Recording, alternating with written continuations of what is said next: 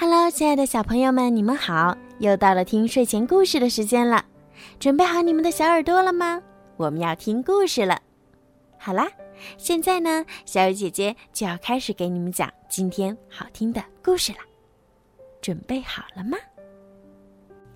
芭比之拉佩泽的神奇画笔。很久以前，有一个可爱的女孩拉佩泽。他有一头能够拖到地上的金色长发。拉佩泽从小就被女巫戈瑟尔囚禁在黑森林的城堡中，还被戈瑟尔当做仆人使唤。拉佩泽有两个好朋友，霍比和佩内洛普。佩内洛普是只笨拙的小龙，霍比是一只贪吃的兔子。他们两个是拉佩泽最忠实的朋友。拉佩泽喜欢画画，只要他一有空，就会拿起画笔，描绘周围的美丽景色。一天，拉佩泽在准备茶点时，偶然发现了一条秘密隧道。隧道尽头有一个通向外面的秘密出口。拉佩泽毫不犹豫地走了出去。他多么希望看看外面的世界啊！拉佩泽来到一个美丽的村庄，在村庄的不远处有一座壮丽的城堡。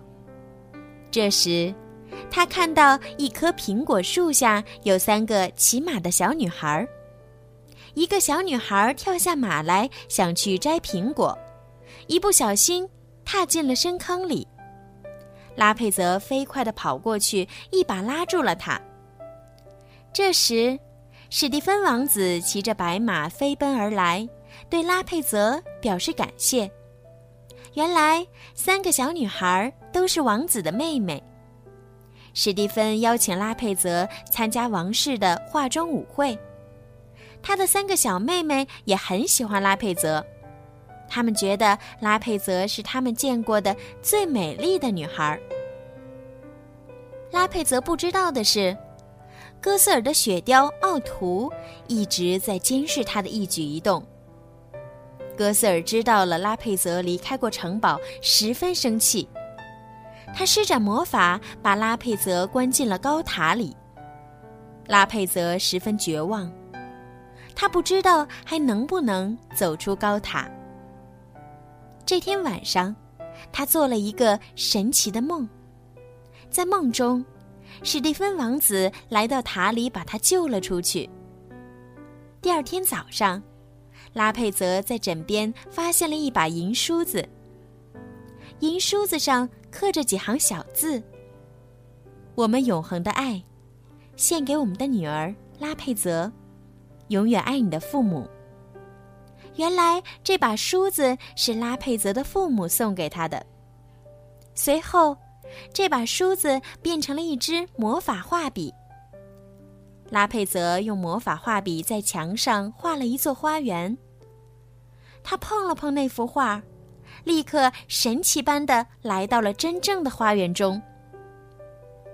这一切又被雪貂奥图看在眼里。他把魔法画笔的秘密告诉了哥瑟尔。哥瑟尔挥动魔杖，把囚禁拉佩泽的高塔变成了一座阴森森的监狱。这天晚上，王室的化妆舞会就要开始了。拉佩泽很想参加舞会，可他怎么逃离监狱呢？佩内洛普说：“我带你出去吧。”佩内洛普一直不敢飞行，但为了好朋友，他决定试一试。佩内洛普让拉佩泽坐在自己背上，然后他使劲扑扇翅膀，居然真的飞起来了。佩内洛普和拉佩泽来到化妆舞会的现场。当拉佩泽出现在舞会大厅中时，威尔海姆国王发现。她是他失踪已久的小女儿。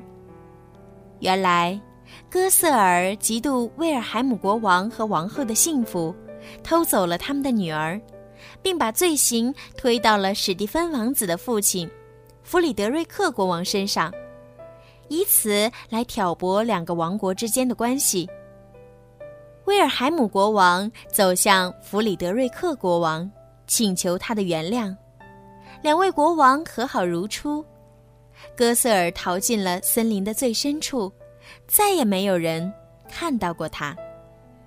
拉佩泽终于找到了自己的亲生父母，而他与王子之间的爱情也悄悄地萌发了。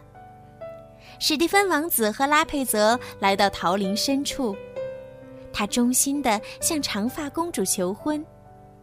几天之后，两个家庭共同出席了王子与公主的婚礼。长发公主拉佩泽仍然爱好画画。她每天都会为亲爱的王子展现一个神奇的世界。好了，孩子们，今天的故事就讲到这儿了。